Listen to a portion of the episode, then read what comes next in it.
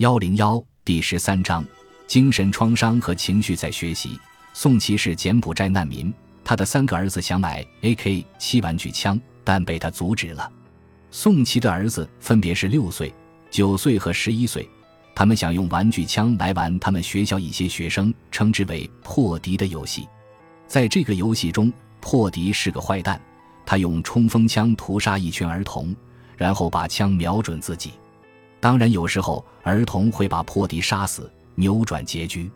破敌游戏是一九八九年二月十七日加利福尼亚斯托克顿克利夫兰小学枪击惨案的幸存者根据惨案改编的。在该校一杠三年级午间休息期间，帕特里克·破敌在操场边上对正在玩耍的几百名儿童进行扫射。他用手枪对着操场整整扫射了七分钟，然后对着自己的头部开枪自杀了。警察赶来时，总共有五名儿童死亡，二十名儿童受伤。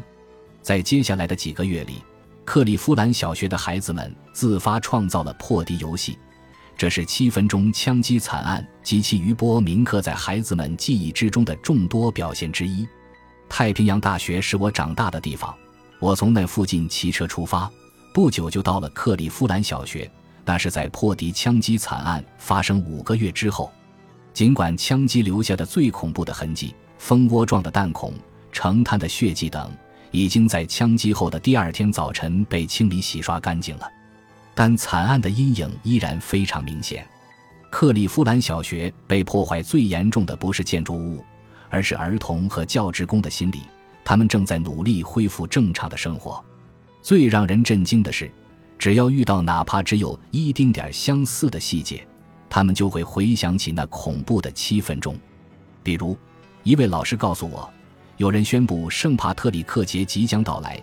结果整个学校陷入一片恐慌，有不少孩子以为这个节日是纪念枪击杀手帕特里克破敌的。一听到救护车呼啸而过的声音，所有事情都会停止下来。另一个老师说，孩子们都在留意救护车是停在学校还是继续往前走，连续好几个星期。很多孩子害怕洗手间的镜子，因为学校有流言说神话中的鬼魂血腥玛丽会在那里游荡。枪击几个星期之后，一位狂乱的女学生冲到校长帕特布舍尔那里大喊大叫：“我听到枪声，我听到枪声！”其实她听到的声音是绳球球杆锁链摇晃发出来的。克利夫兰小学的很多孩子变得过度警觉，仿佛一直在提防惨剧再度发生。有些学生在课间休息时徘徊在教室门口，不敢到惨剧发生的操场玩耍；还有些孩子只跟小范围内的几个人玩耍，并且指定一个孩子望风。很多孩子几个月以来一直避开孩子死亡的邪恶之地，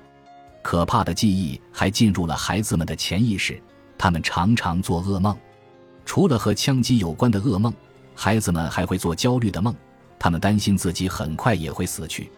有些孩子为了避免做噩梦，睡觉时都不敢闭上眼睛。孩子们的反应对精神病学家来说再熟悉不过了，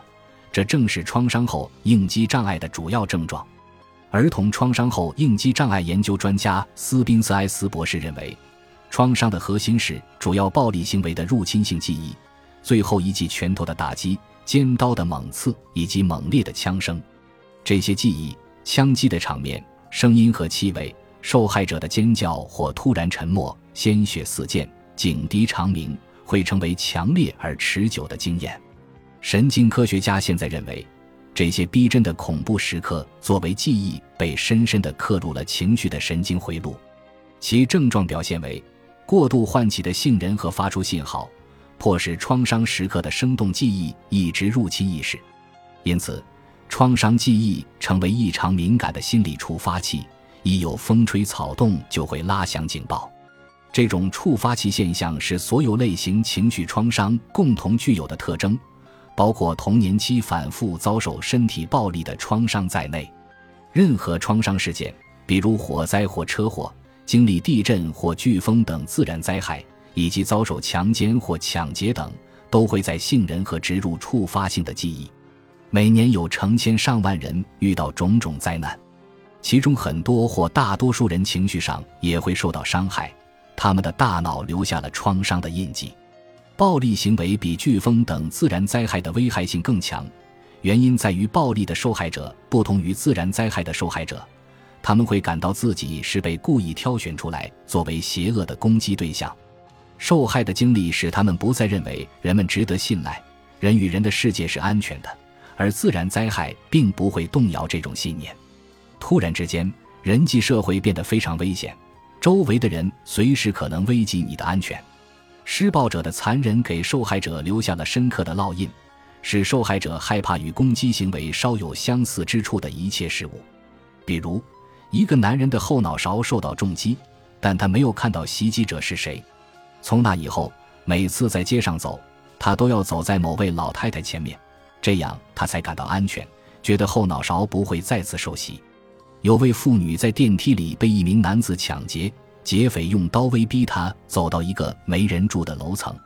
事后的好几个星期里，他不仅害怕坐电梯，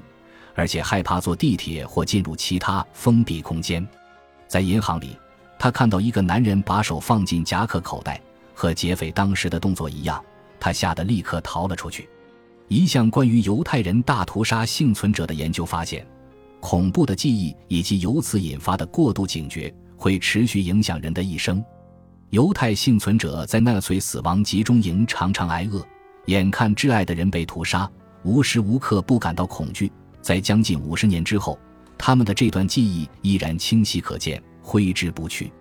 有十三的人表示，他们总是感到害怕；将近三十四的人说，他们看到与纳粹迫害相关的东西依然会感到紧张，比如看到制服、烟囱冒出的烟，或听到敲门声、狗叫声。尽管已经过去半个世纪，大约百分之六十的人说，他们几乎每天都会想起大屠杀；有百分之八十的人有明显的症状，一直在不断的做噩梦。正如一位幸存者说的那样：“如果你经历过奥斯维辛集中营而不会做噩梦，那么你就不是正常人。”本集播放完毕，感谢您的收听，喜欢请订阅加关注，主页有更多精彩内容。